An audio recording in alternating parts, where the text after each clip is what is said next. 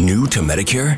Start now. Go to myhealthpolicy.com to learn about some of the top rated Medicare Advantage plans in your area, including plans for $0 a month in plan premiums, low out of pocket costs, and expansive provider networks. If you're thinking about a Medicare Advantage plan, myhealthpolicy.com is a great place to go to find a plan that meets your needs. Learn more about your options, even talk with a licensed insurance agent. myhealthpolicy.com.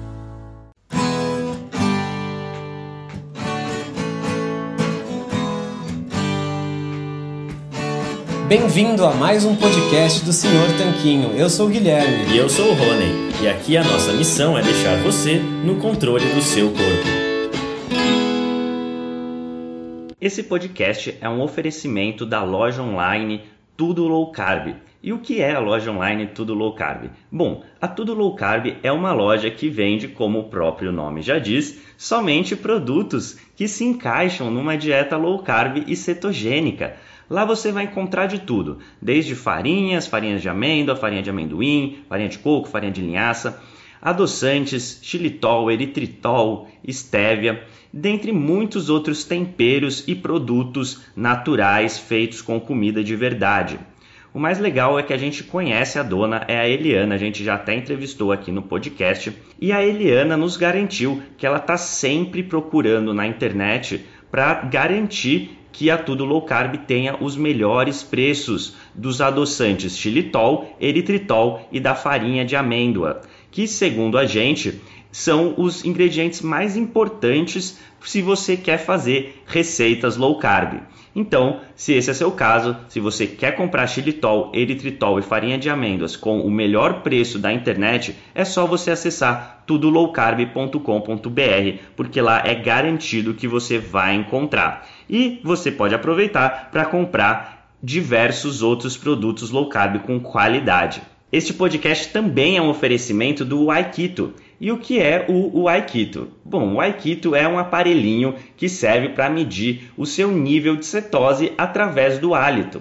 Bom, a gente achou muito interessante esse aparelho porque você pode saber o seu nível de cetose sem ter que furar o seu dedo ou fazer um exame de sangue para isso. É um aparelho realmente revolucionário no mercado e o mais legal é que ele é uma tecnologia 100% brasileira.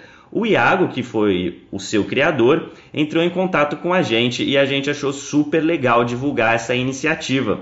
E é por isso que hoje o Aikito é um dos patrocinadores aqui do podcast. A gente recomenda que você conheça esse aparelho se a sua intenção é saber o seu nível de cetose. É só acessar o Aikito, que é u a i k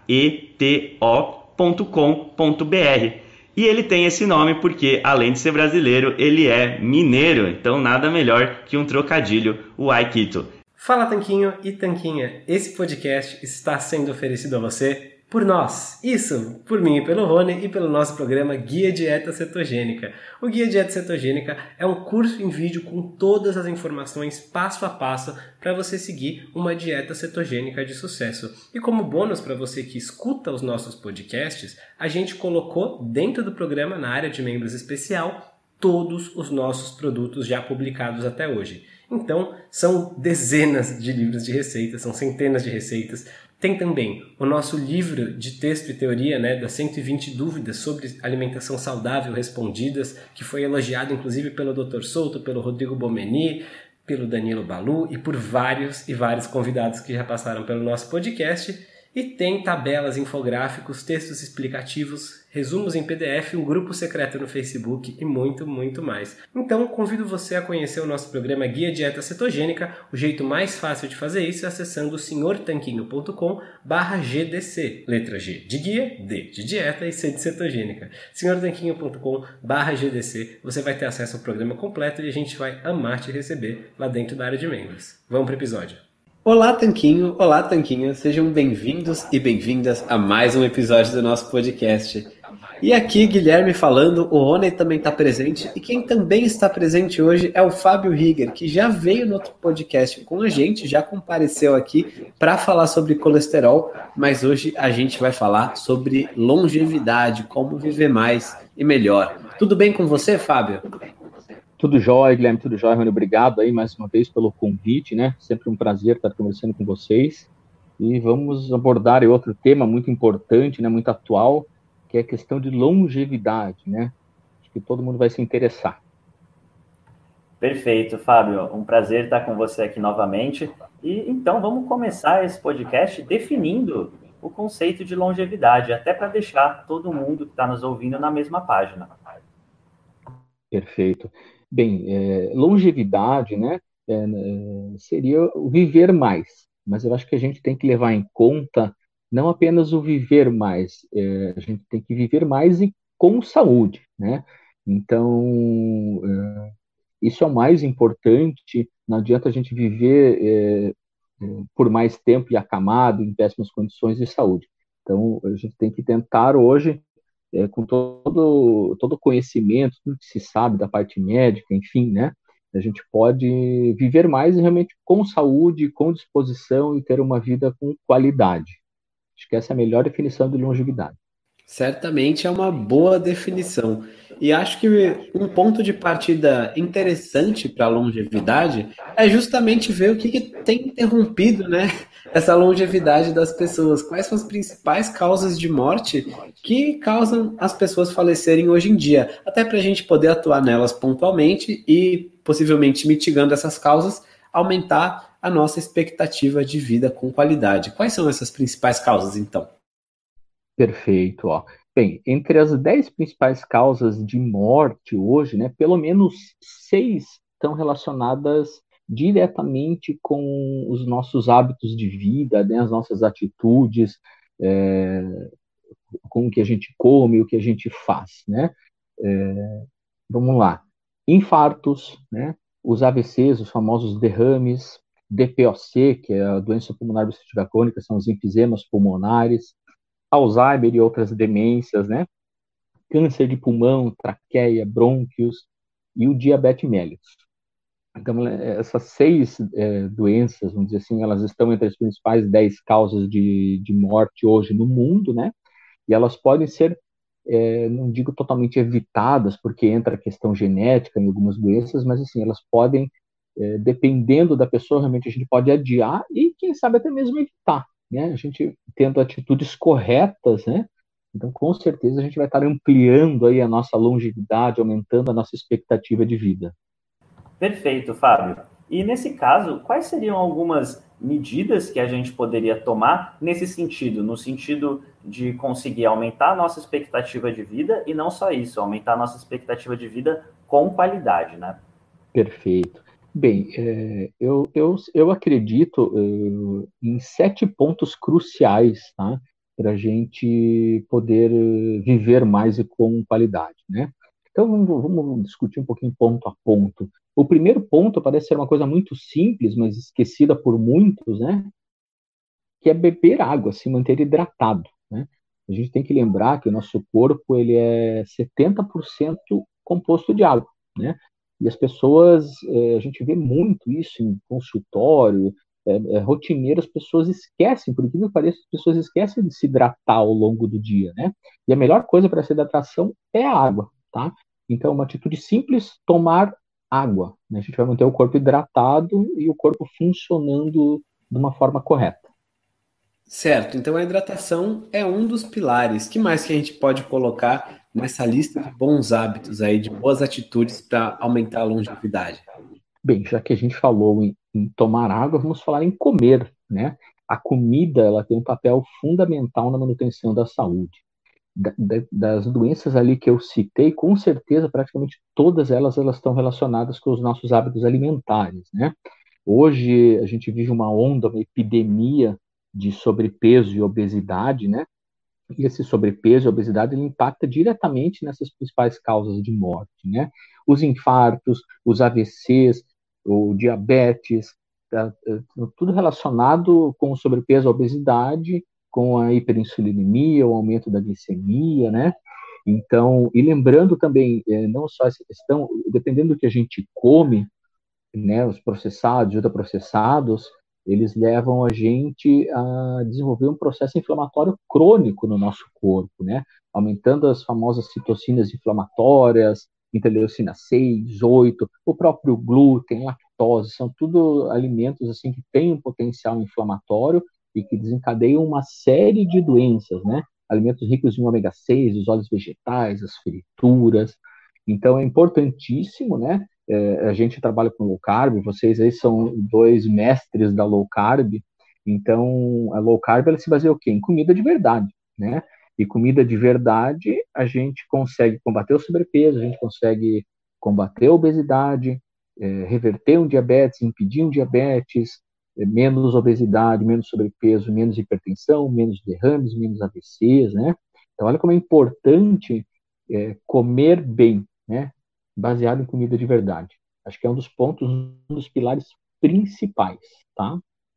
É aquela coisa que a gente sempre gosta de bater na tecla, de que muitas vezes, mesmo você sendo uma pessoa com aparência magra e os exames estando ok no momento, pode ser que se você continuar abusando de certas comidas, como as que você exemplificou, ricas em glúten, é, altamente inflamatórias, muito processadas, pode ser que no futuro isso venha a cobrar seu preço, né? Que nem aquela pessoa que talvez tenha fumado por 50 anos e nunca teve nada. Não quer dizer que isso vai colaborar para ela ter uma boa longevidade e uma longevidade com saúde. Por isso que é tão importante a gente tomar conta da nossa alimentação e comer comida de verdade em pelo menos aí 90% do tempo, porque com certeza isso vai se refletir lá na frente na nossa vida, né?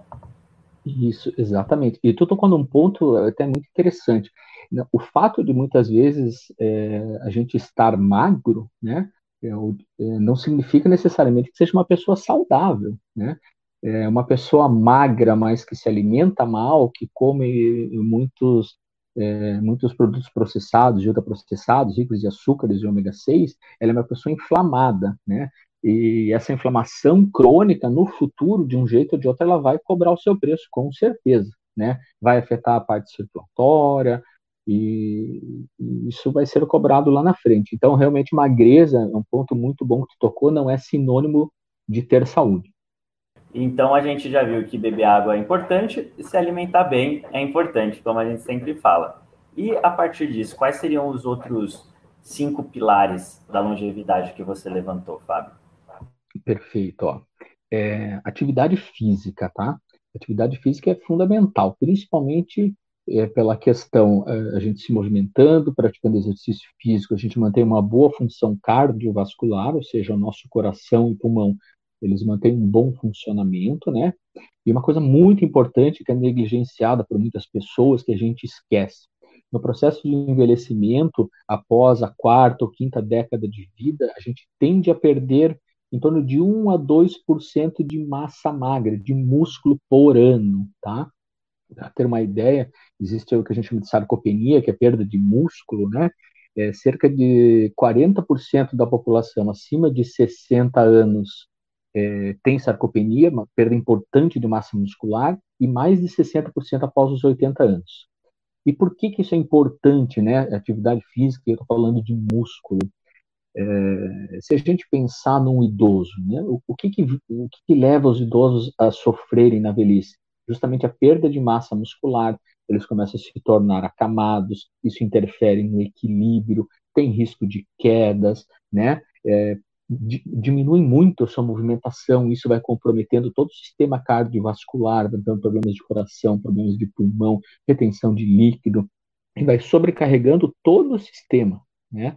Então, a atividade física com exercícios de resistência, resistidos, a musculação, são fundamentais para a gente manter essa massa magra e manter o nosso coração e o nosso pulmão funcionando. Então, nesse ponto, é interessante notar que não vale ter aquele pensamento do tipo, ah, eu já tô com 50, 60 anos, já tô perdendo massa magra, então nem adianta eu me esforçar fazendo é, treino com força, porque eu não vou, não vai adiantar nada para mim, eu não vou ter resultado. Pelo contrário, né? É, justamente nessa hora é ainda mais importante fazer os treinos com força para tentar prolongar ao máximo a quantidade e a qualidade da sua massa magra. É, exatamente. E, e não só a questão muscular, né? É, as mulheres, principalmente, sofrem também de osteoporose, perda de massa óssea, né?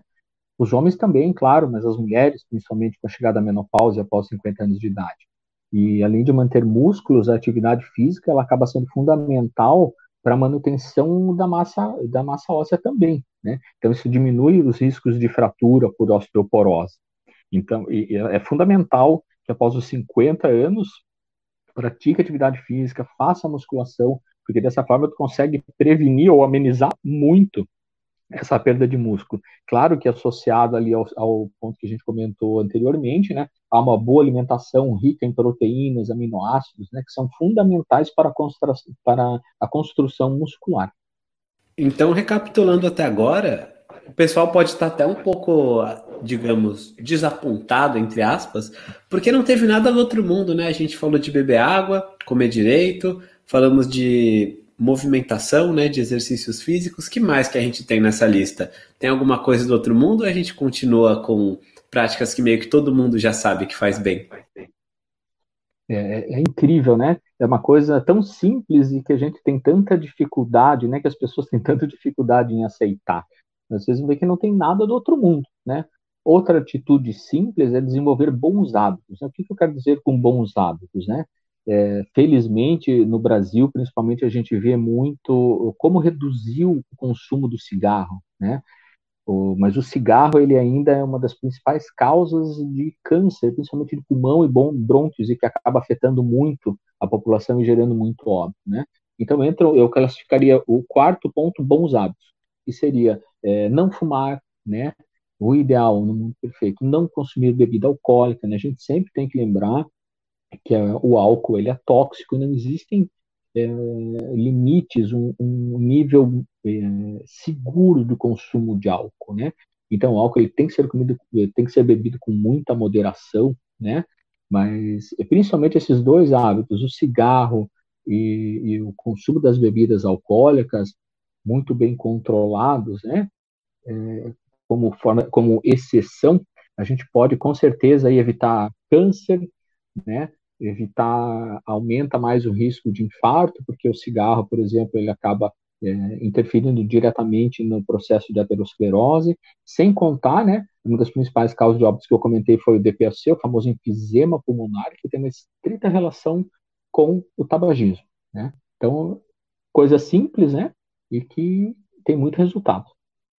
É incrível que, por mais que sejam coisas simples, elas são a base para muitas da, muitos pilares da nossa saúde, né? Não só a longevidade, como a própria imunidade, que está tão em alta agora esse tema imunidade por causa da pandemia, e todos eles podem se resumir nesses pilares, nesses hábitos que a gente está abordando agora: alimentação, água, é, não fumar, não beber exageradamente. E por que, que a gente sempre tem que falar isso? Porque, como você falou, o cigarro ainda é uma das maiores causas de de morte, né? E, a, e as pessoas sabem o que é saudável, mas elas simplesmente não fazem. Então, por isso que é importante a gente estar tá sempre é, ressaltando a importância desses hábitos. Até porque se todo mundo soubesse tudo e fizesse tudo direitinho, a gente é, teria muito menos espaço aqui para o nosso trabalho. Não é mesmo, Fábio? É, exatamente.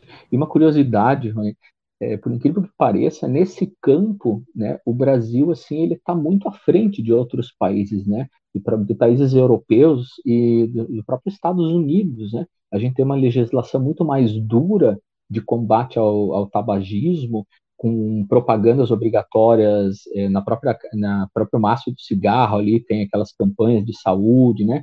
Com toda essa proibição, hoje tu não pode mais fumar em local fechado, não pode mais fumar em restaurante, né? Então, é, esse ponto é um ponto muito positivo. O Brasil está de parabéns em comparação com os Estados Unidos e Europa, né? Quando o hábito de fumar ainda se mantém muito mais alto do que aqui. Aqui se reduziu drasticamente os fumantes, felizmente, né? As campanhas realmente funcionaram muito bem. Olha só, então, apesar de tudo, o Brasil tem pontos positivos, como a gente está vendo, e está à frente dos outros países mais desenvolvidos em algumas questões, como nesse caso do, do fumo e do tabagismo. É, é verdade que tem alguns países que ainda é até permitido fumar dentro de estabelecimentos, como bares e baladas. E no Brasil já faz tempo que isso foi proibido, né? E, Fábio, é, indo para o nosso quinto ponto, qual seria ele? O quinto ponto, e talvez um dos mais difíceis, né, é combater o estresse. Né? Hoje, nesse mundo moderno que a gente vive, é, realmente é muito complicado. Existe uma cobrança, a própria internet, os aparelhos celulares, né? então a gente não se desliga nunca. Né? É, o, o, celular hoje é uma, é uma maneira, a gente acaba conectado ao trabalho praticamente 24 horas por dia, sete dias na semana, a gente não se desliga. Então, o estresse, ele é uma fonte realmente é, de muitas doenças, né? E como que a gente pode combater o estresse? Né? É, através da atividade física, é, tentar cultivar bons pensamentos, é, convivência, é, ter é, convivência pessoal, familiar, amigos, diversão, sair, né? ir para um parque, praticar yoga. Então, são atitudes que a gente pode, que a gente deve ter justamente para tentar amenizar o estresse. Mas realmente eu considero um dos pontos assim mais difíceis de serem, como é que eu posso dizer, amenizados né, nesse mundo moderno louco que a gente vive hoje.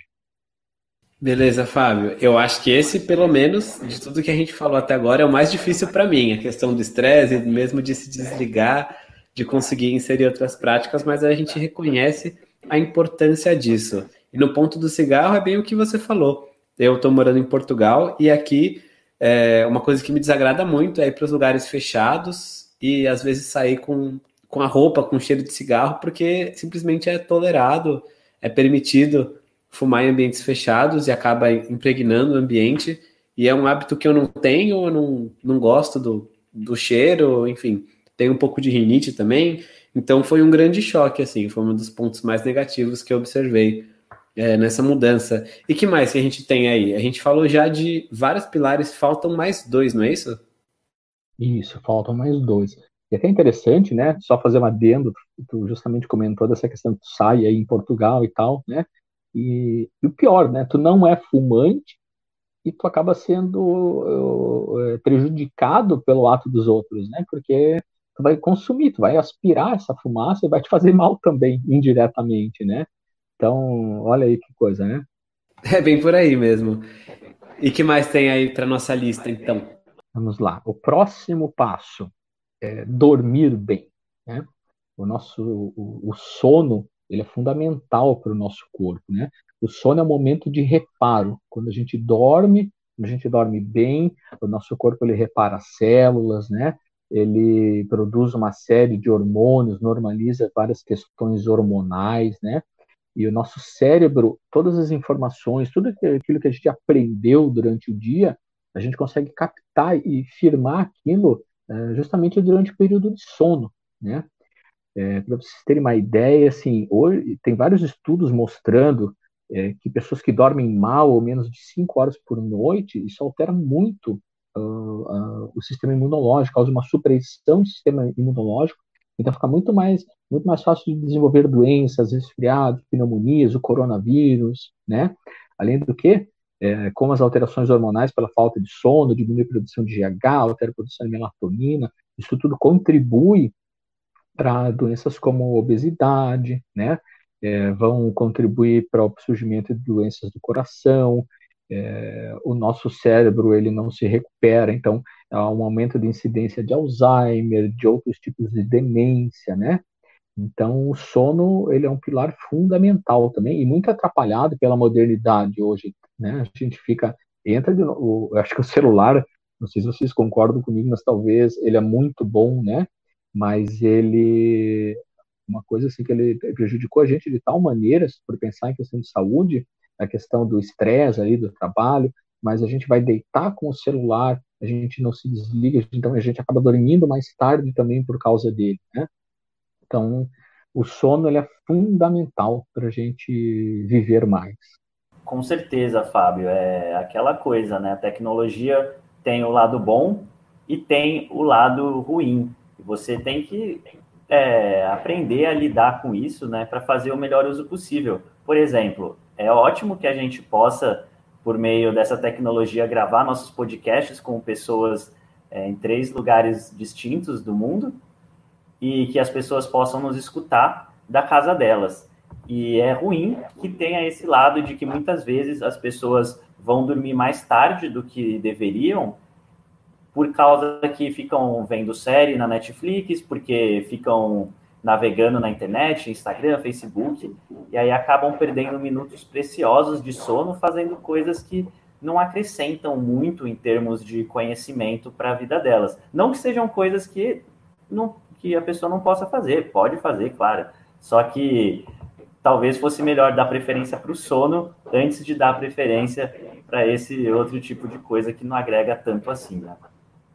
Só dar um recado rapidinho aqui para você. Se você tá gostando dessa entrevista, então você vai gostar do nosso livro 120 Verdades sobre a Dieta Low Carb. Apesar do nome, esse livro trata sobre 120 pontos super importantes no formato de perguntas e respostas simples a respeito de saúde, alimentação e boa forma. Se você tem interesse nesses assuntos, que eu acho que é o caso já que você está ouvindo esse podcast, então eu sugiro que você visite assim que acabar de ouvir esse áudio a nossa página Senhor Tem tanquinho.com barra 120 verdades. Lá você vai encontrar todas as informações necessárias a respeito desse verdadeiro compêndio da saúde e boa forma, que foi inclusive lido e revisado por diversos profissionais da área. Provavelmente esse podcast que você está ouvindo é, de um dos profissionais que leu esse livro, e o prefácio foi escrito pelo nosso querido Dr. José Neto. Inclusive, o Dr. Souto também ajudou a ler e revisar esse livro, tá certo? Então, se tem interesse, acabando de ouvir esse podcast, digita lá no seu navegador, senhortanquinho.com barra 120 verdades. É isso. Vamos voltar para a entrevista. É, exatamente, né? A gente tem que, é, o ideal é fazer, tentar fazer um preparo para dormir, né? Uma hora antes, assim, começar a se desligar, deixar o celular de lado, esquecer um pouco as redes sociais. A gente tem o dia inteiro para ver as redes sociais. Então, é, estabelecer um horário, uma rotina, né? É, poxa, eu vou tentar realmente, eu tenho que acordar às seis horas para trabalhar, então eu quero tentar pelo menos ter seis a oito horas de sono. Então eu faço um cálculo, uma hora antes eu começo a largar as redes sociais, deixo o celular de lado, começo a diminuir a luz dentro de casa, né? Quando eu for dormir no quarto tudo escuro, apago as luzes, né? É, no ambiente menos ruidoso possível, para realmente conseguir relaxar e ter um sono tranquilo, né? Então fazer essa é, esse preparo para dormir aí pode ajudar muito a gente, né? E vai garantir alguns anos de vida. Perfeito, Fábio. E só para pontuar que vários e vários dos convidados que vieram aqui no nosso podcast até hoje já colocaram o sono como um dos, dentre um dos seus hábitos saudáveis mais importantes. É, vários deles falam, tocam nesse ponto de que o sono é fundamental para a saúde, né? Porque, claro, todo mundo que é consciente com sua saúde é, sabe ou deveria saber que o sono é importante. Inclusive, quem quiser saber um pouco mais sobre esse assunto, a gente tem um podcast com o Dr. João Galinaro, que é especialista em sono. Lá a gente discute bastante sobre isso, a gente vai deixar linkado aqui. E, Fábio, indo para o nosso sétimo pilar da saúde e longevidade. Qual seria ele? Perfeito. O sétimo pilar, né, é, na minha concepção, é o, a prática do jejum intermitente, né? Pode parecer estranho, poxa, mas o jejum intermitente e longevidade, sim, é, tem vários estudos hoje que mostram os benefícios do jejum, né? Para vocês terem uma ideia, muita gente não sabe, mas Inclusive, existe um prêmio Nobel de Medicina em 2016, um japonês, Yoshinori Osumi. Ele ganhou um prêmio Nobel da Medicina com descobertas sobre mecanismos de autofagia, é, melhora de função de mitocôndria e renovação celular associados ao jejum. Né? Então, o jejum é uma ótima ferramenta muito importante para a nossa longevidade. Né? É, e existem ainda outros estudos que mostram que pessoas que vivem num déficit calórico, então a gente pode associar isso ao jejum, e tem realmente uma longevidade maior. Entre os benefícios do jejum aí, né? É, quem pratica jejum é, tem uma tendência a ajuda a perder peso. No momento que está em jejum, o que, que vai acontecer? As nossas células velhas elas vão ser consumidas, né? Então vai provocar uma renovação celular. E uma coisa muito curiosa que eu vou perguntar para vocês dois agora, eu não sei se vocês já pararam para pensar, né? é, o jejum intermitente ele é muito parecido com o exercício físico. Vocês já pensaram nisso alguma vez? Então eu explico para vocês. Eu já pensei que ele tem alguns benefícios que podem ser bastante similares, né? Ambos acabam por diminuir os níveis de insulina circulando no corpo, ajudam no controle glicêmico, ajudam na oxidação de gorduras. Então, eles têm alguma similaridade, sim, é, nesse sentido metabólico. Era mais ou menos por aí seu raciocínio? Isso, perfeito, Guilherme. Tá? Só para complementar, que pode tem falar, um, um fator de estresse também, que é um estresse que pode ser benéfico para o corpo, assim como o exercício, principalmente o exercício resistido, pode ser também, né? É, gerar a resposta do corpo, uma hormese, para compensar esse tipo de estresse e dar algum tipo de benefício para a gente. Então, acho que tanto isso quanto o Guilherme falou também são dois das similaridades entre o jejum e o exercício. Isso, perfeito. O que vocês dois falaram tá, tá perfeito mesmo, né? Então, realmente, o jejum, ele se, se for ver Claro que né, a gente tem que, não significa, a gente está falando que ele se equivale ao exercício físico, porque a gente está incentivando a pessoa a não praticar atividade física, absolutamente.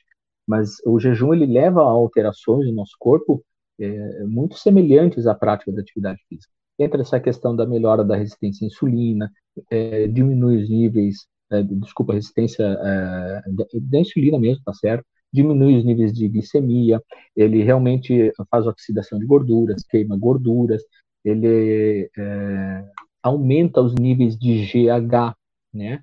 Então, são o jejum são uh, todas essas questões hormonais que ele trabalha, questões corporais, realmente, eles vão, vão vai trazer muito benefício para nossa saúde e tem realmente uma semelhança muito grande com a atividade física, né? Então, acho que é um pilar importantíssimo aí as pessoas se habituarem à prática do jejum como uma maneira de viverem mais. Perfeito, Fábio. E nesse ponto do jejum, como que você costuma aderir a essa prática? Quer dizer, você pratica o jejum? Se sim, como que você faz? Perfeito. Eu faço jejum, eu tenho o hábito de fazer jejum, tá? E eu, eu alterno um pouco, eu gosto de mudar os estímulos, né? Então, eu, pelo menos todos os dias eu faço um jejum de 18 horas. Né? Eu me alimento apenas duas vezes ao dia, eu só tenho o hábito de almoçar e jantar, né? E duas, às vezes, dependendo, até três vezes na semana, eu faço apenas uma refeição ao dia. Então, eu acabo praticando um jejum aí de 24 horas, né? Claro, não precisa, quem não está acostumado ou, ou, quer entrar, é, começar a praticar o jejum, não precisa fazer jejuns prolongados, que nem eu estou falando de 24 horas ou 18 horas a gente já vê, os estudos mostram que o benefício do jejum ele já começa a partir de 12 horas. A partir de 12 horas de jejum, a gente já começa a ter queima de gordura, a ter, a ter esses benefícios que a gente já citou. O ideal é fazer um jejum um pouquinho mais longo, né? É, do que essas 12 horas. Então, vamos lá, começar com 14, 16 horas, tá? Mas a minha prática habitual é essa. Eu faço 18 horas todos os dias e duas ou três vezes na semana eu faço 24 horas de jejum. Certo, Fábio. Então acho que agora a gente já teve uma boa noção dos sete pilares principais que a gente tem para alavancas para melhorar nossa longevidade. E você mencionou jejuns prolongados aí, a gente falou de 18, 24 horas, que pode ser bastante para quem está iniciando. Mas tem algumas pessoas que falam de jejuns mais longos mesmo, três dias, cinco dias, né? Para até sete dias, só ingerindo água, para melhorar maximizar a autofagia e aumentar a longevidade. A gente tem evidência para isso? Qual é a sua visão sobre o assunto? Tem, tem, tem evidência, sim, né? Mas é um, um ponto muito importante, né, para quem está escutando a gente, é, não, não é porque existem pessoas que têm essa capacidade, que conseguem fazer jejuns prolongados, né, de 3, 5, 7 dias, que a gente precisa fazer, tá? É, óbvio que em termos assim de, de oxidação de gordura, quanto mais prolongado o jejum, melhor, é, vai ter um, um, resultado mais rápido, vamos dizer assim, né? Mas tem que existir todo um preparo. Se fizer um jejum prolongado, sem um acompanhamento, tu pode ter um déficit aí de, é, de minerais, né? Um distúrbio hidroeletrolítico. Então, tem que tomar muito cuidado nesse sentido, tá? Por isso que eu sempre incentivo as pessoas, né? É, depois que tem mais prática assim, mas é, vamos lá, 24 horas de jejum, olha, está excelente, tu vai ter resultados ótimos, né? acho que não tem uma necessidade de um jejum mais prolongado do que isso. Com 24 horas no máximo, você vai ter resultados excelentes e uma, duas vezes na semana, né? E daí vai pegando o hábito, a gente se sente muito bem fazendo jejum, né? Como, como é, o jejum ele faz com que a gente tenha assim uma sensação muito boa, né? Uma disposição impressionante para quem pratica. Que vocês dois também devem devem fazer jejum eventualmente, né? Sim, sim, com certeza. A gente gosta bastante dessa prática. Inclusive, a gente fala bastante no site. Outro dia fizemos um treinamento com os nossos alunos só sobre jejum, porque a gente acha que isso, além de trazer muitos benefícios para a saúde, como você mesmo já falou, também é, pode trazer muita praticidade para o nosso dia a dia, né? Então, é, a gente acha que é tudo a ganhar e nada a perder com o jejum, desde que, é claro, né, você dê tempo para o seu corpo se acostumar, não faça loucuras e ouça o seu corpo. Inclusive, a gente tá. pratica diariamente alguma forma de jejum. Claro que tem dias que a gente acaba comendo, a gente tem, tende a seguir a fome, mas justamente por essa característica treinável né, dos nossos hormônios, do nosso apetite, a gente acaba mesmo tendo fome mais ou menos no horário das refeições que a gente faz. Então, acaba fazendo um jejum de 16, 18 horas diariamente sem nenhum esforço. E isso é uma das vantagens desse estilo alimentar né, que a gente estava falando. Todos esses pilares se amarram, né? A gente come comida de verdade, move o corpo, dorme bem, toma água, e tudo isso acaba contribuindo para a saciedade. Não fica mais fácil fazer jejum. Fica mais fácil ter energia para fazer exercícios se você dorme bem. Fica mais fácil você basicamente amarrar um hábito bom no outro do que ter uma vida toda errada e resolver começar um regime de exercícios muito intenso ou fazer jejuns muito longos, só que se nutrindo mal. Então, é importante justamente ter esses hábitos num estilo de vida, numa maneira que seja sustentável de ser seguida e não só tentar inserir eles na marretada antes de consertar os fundamentos. Isso, perfeito. Eu acho que tudo, o, o início de tudo, é, por onde a gente deve consertar é a alimentação, né? É, é, é muito mais fácil e realmente ele é um caminho é, incrível quando a gente começa a se alimentar com uma alimentação com estilo de vida low carb, né, com, é, com comida de verdade, parece que a gente começa na alimentação e, e, e, a gente vai sentindo necessidade de fazer outras coisas, né? A gente começa a sentir melhor, isso gera uma melhora da nossa saúde, automaticamente a nossa autoestima também acaba melhorando e, e gera uma vontade de a gente fazer atividade física e depois da atividade física a gente vai para o jejum e tudo de uma forma natural, né? E o nosso corpo ele vai sendo preparado, ele vai ele vai ser preparado justamente para seguir, né? Para seguir daí com o jejum. Então realmente é, o início de tudo, né? É impressionante como a alimentação ela, ela dá um start inicial. Né?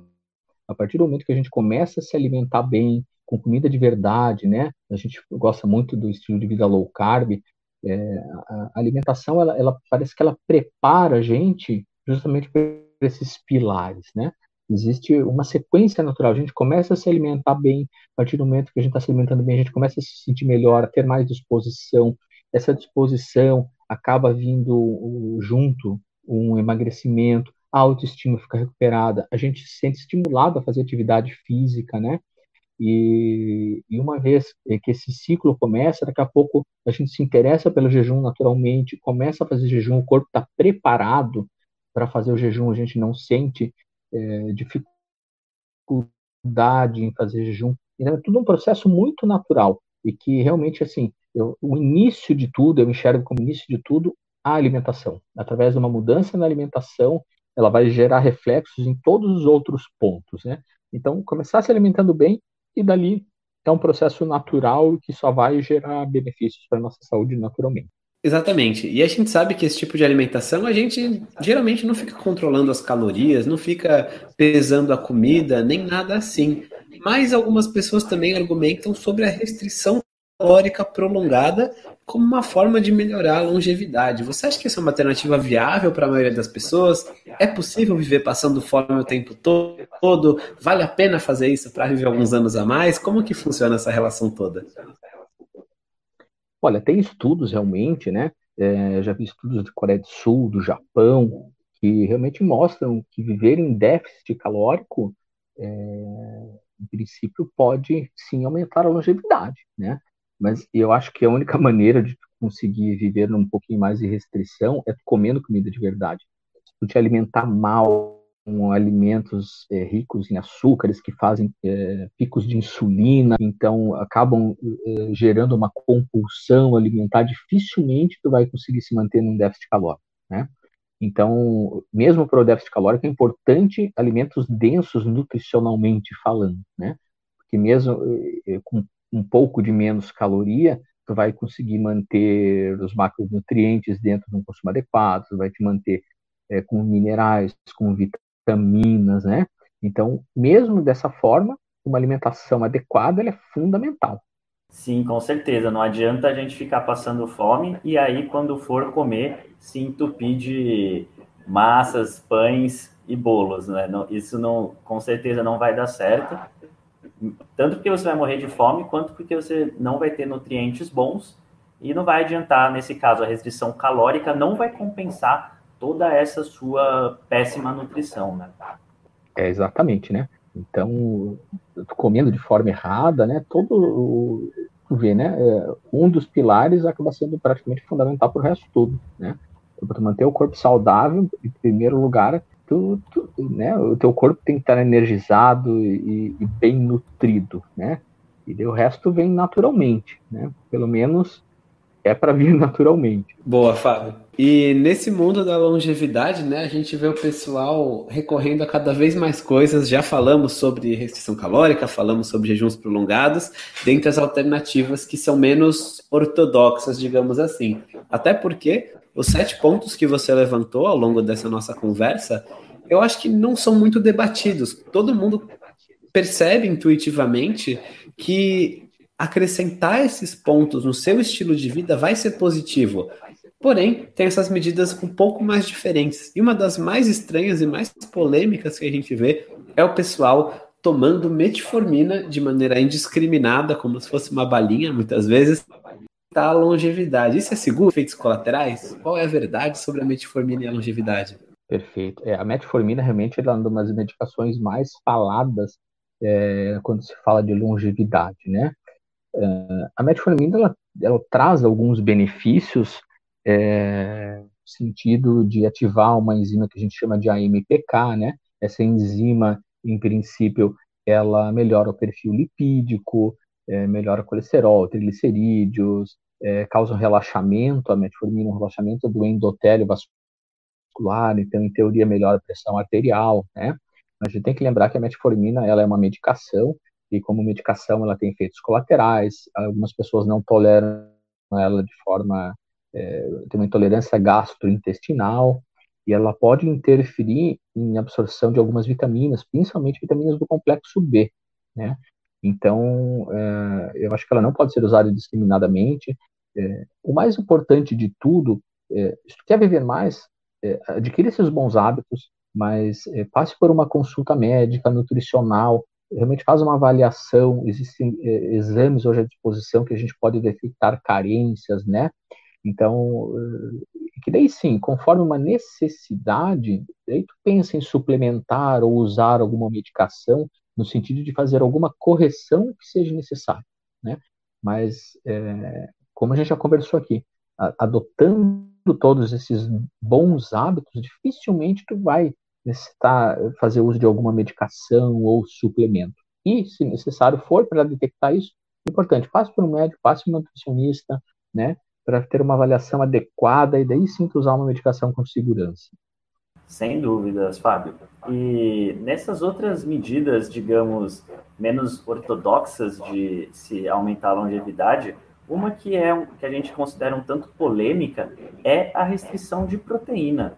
É, você acha que faz sentido a restrição de proteína aumentar a longevidade? Por que, que as pessoas falam isso? O que, que a gente pode tirar daí?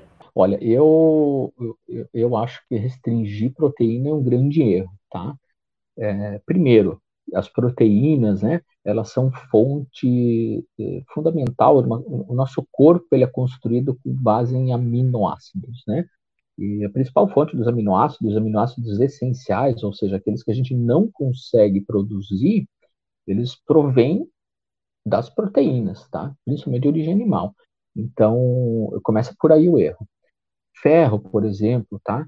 É, o nosso organismo, o nosso corpo, ele é, foi feito para absorver principalmente o ferro M, que é o ferro que contém, ele está contido nas proteínas animais, né? Nosso corpo gosta desse ferro, e não do ferro não M dos vegetais. Então a gente pode ter aí já uma deficiência de ferro, a gente vai ter uma deficiência de aminoácidos. A gente precisa de vitamina B12. A vitamina eh, B12 ela só existe em produtos de origem animal. Então, se a gente restringir o consumo das proteínas, a gente vai ter uma deficiência de vitamina B12. E a gente falou da importância do músculo, né? O quanto o músculo é importante para o nosso processo de envelhecimento para manter a gente saudável. E a gente precisa do que para construir músculo? A gente precisa de uma fonte rica em aminoácidos, né? Então, se a gente não está consumindo proteínas, a gente não vai ter um, um aporte é, adequado de aminoácidos para a gente manter a nossa musculatura. Então, olha como é importante o consumo das proteínas, né? Eu vejo, sinceramente, como um erro querer restringir proteínas e associar a essa restrição à longevidade. Eu não, eu não concordo. Excelente, Fábio.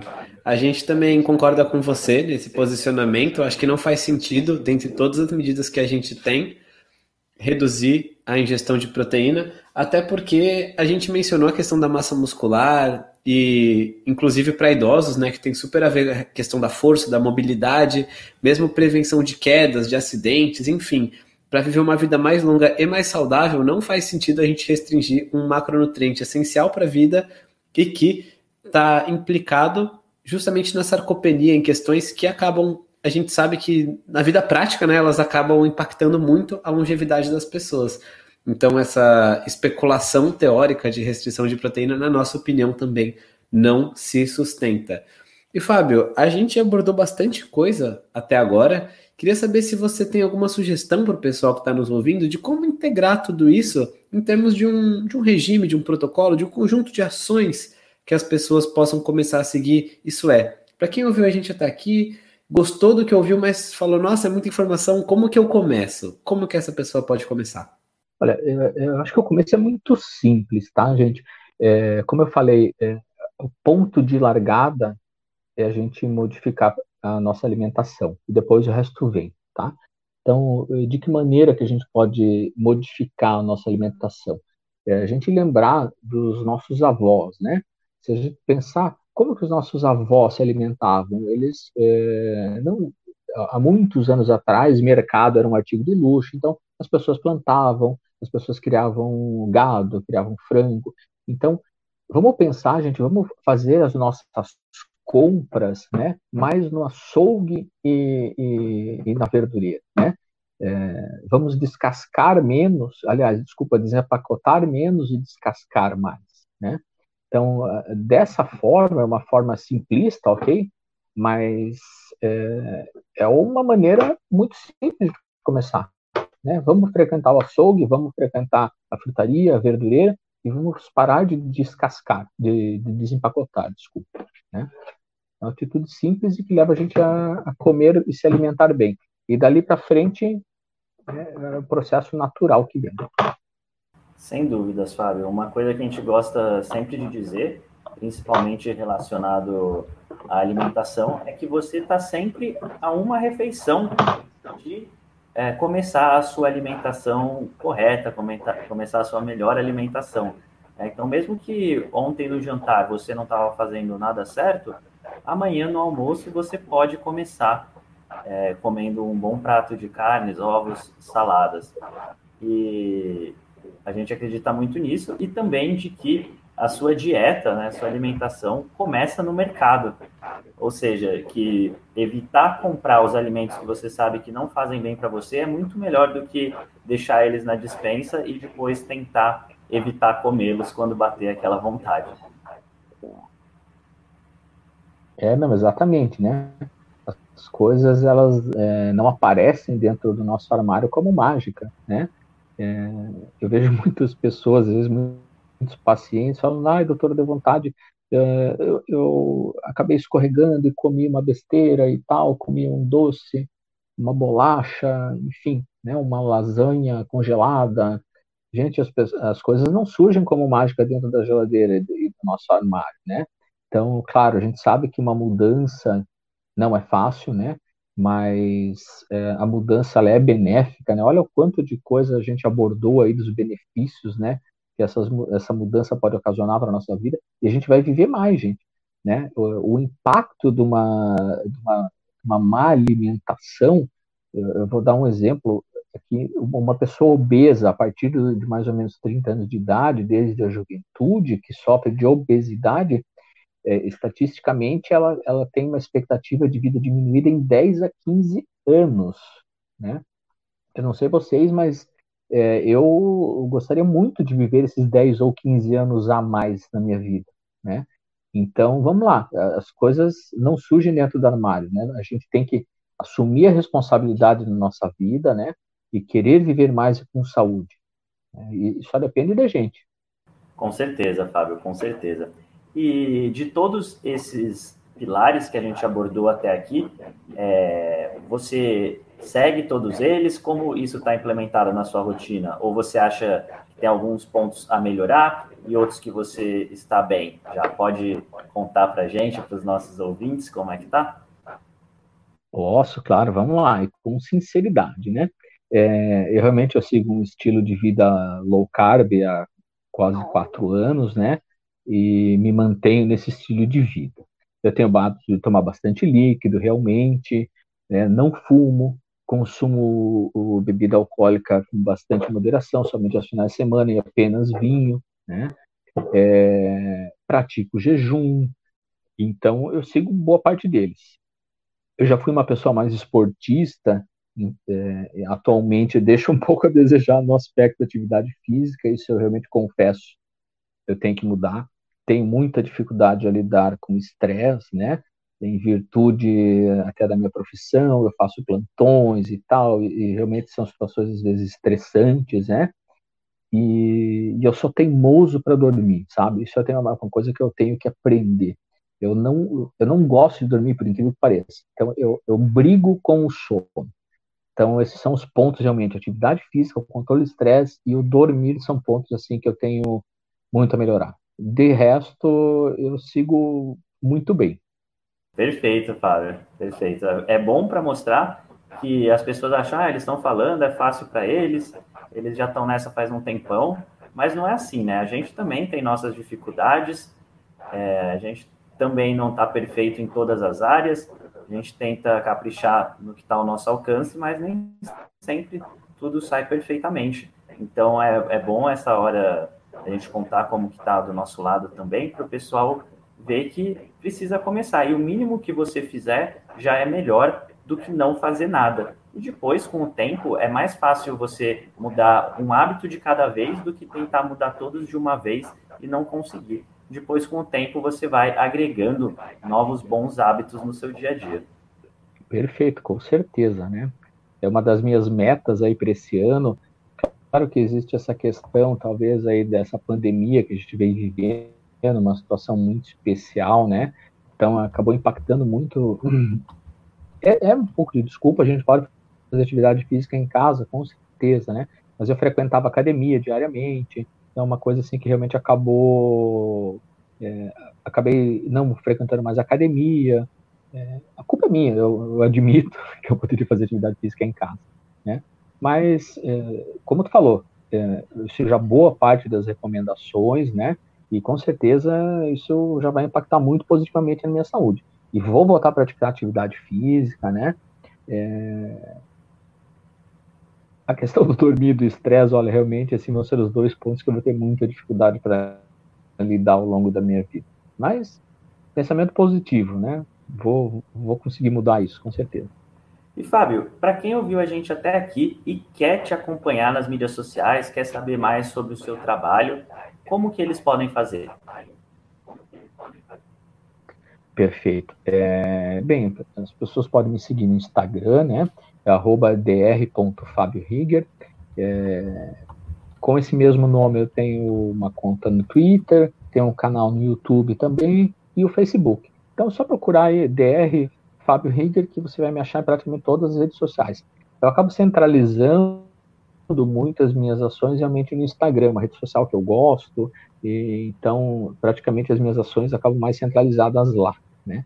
Então minha sugestão, me siga no Instagram, tem muita informação boa, procuro postar muita coisa de qualidade, muita informação baseada em, em conhecimento científico, né, em estudos científicos, nada de achismos. Então convido a todos a me seguirem. E a gente vai deixar também um link aqui pra, na descrição para seguir o Fábio. A gente também recomenda muito que você siga ele no Instagram. Fábio, muito, muito obrigado pela sua presença, pela sua entrevista, pelo seu tempo. Ficou uma entrevista realmente incrível. Olha, muito obrigado, né? Eu agradeço vocês mais uma vez essa oportunidade de a gente estar levando informação de qualidade para as pessoas e com certeza é, isso impacta muito positivamente, estimula as pessoas a mudarem mais saúde. Eu já comentei com vocês num, no podcast anterior que a gente gravou, né? É, vocês serviram de exemplo para mim há, uns anos atrás, né? Foram um dos meus incentivadores, inclusive aprendi muita coisa com vocês, assisti muita receitinha de vocês no, no YouTube, fiz muita receita em casa, então é isso aí, acho que é uma corrente do bem, né? É, a gente atuando juntos aí, e nas nossas redes sociais, vocês, eu e tantos outros que seguem essa linha, né, a gente acaba fazendo uma corrente do bem, levando e espalhando saúde, né? Com certeza, a nossa missão aqui é levar a informação para o maior número de pessoas, apresentar o maior número de profissionais atualizados, assim como você e tantos outros que vieram aqui no nosso podcast para o público, para assim é, a, a boa informação e a boa ciência poder chegar cada vez mais longe, levando saúde para todo mundo. É isso aí, gente. E sempre que precisar, né, a gente está à disposição aí, podemos conversar, trocar ideias. Sempre um prazer. Com certeza, Fábio. A gente também está à disposição para o que você precisar. Muito obrigado novamente e obrigado a todos os tanquinhos e tanquinhas que ouviram a gente até aqui. Eles também fazem parte dessa corrente, né? Porque a gente acaba aprendendo, trocando ideias e difundindo também para amigos e familiares. Então, realmente acaba se tornando uma bola de neve de conhecimento de cada vez mais pessoas vivendo mais e melhor. Então, muito obrigado a todos vocês, Rony, Fábio e você que nos ouviu, porque a gente está junto nessa. A gente se vê num próximo episódio. Isso é, se você se inscrever, a gente está por todos os players de podcast aí do mercado. Então é só procurar por Senhor Tanquinho que você vai nos encontrar. A gente solta episódios novos todas as segundas e sextas-feiras. Nos vemos no próximo dele. Um forte abraço do, do Senhor Tanquinho. Fala Tanquinho e Tanquinha, esse podcast está sendo oferecido a você por nós. Isso, por mim e pelo Rony e pelo nosso programa Guia Dieta Cetogênica. O Guia Dieta Cetogênica é um curso em vídeo com todas as informações passo a passo para você seguir uma dieta cetogênica de sucesso. E como bônus para você que escuta os nossos podcasts, a gente colocou dentro do programa na área de membros especial todos os nossos produtos já publicados até hoje. Então, são dezenas de livros de receitas, são centenas de receitas. Tem também o nosso livro de texto e teoria, né, das 120 dúvidas sobre alimentação saudável respondidas, que foi elogiado inclusive pelo Dr. Souto, pelo Rodrigo Bomeni, pelo Danilo Balu e por vários e vários convidados que já passaram pelo nosso podcast. E tem tabelas, infográficos, textos explicativos, resumos em PDF, um grupo secreto no Facebook e muito, muito mais. Então, convido você a conhecer o nosso programa Guia Dieta Cetogênica. O jeito mais fácil de fazer isso é acessando senhortanquinho.com GDC. Letra G de guia, D de dieta e C de cetogênica. senhortanquinho.com GDC. Você vai ter acesso ao programa completo e a gente vai amar te receber lá dentro da área de membros.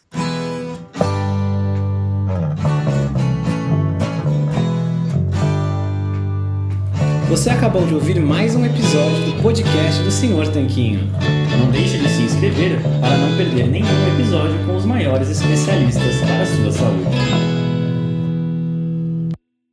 I'm enrolling in Medicare soon, and it had me a little confused. Then I found myhealthpolicy.com. With myhealthpolicy.com, I could go online and compare Medicare Advantage plans from some top rated national insurers including $0 monthly premium plans.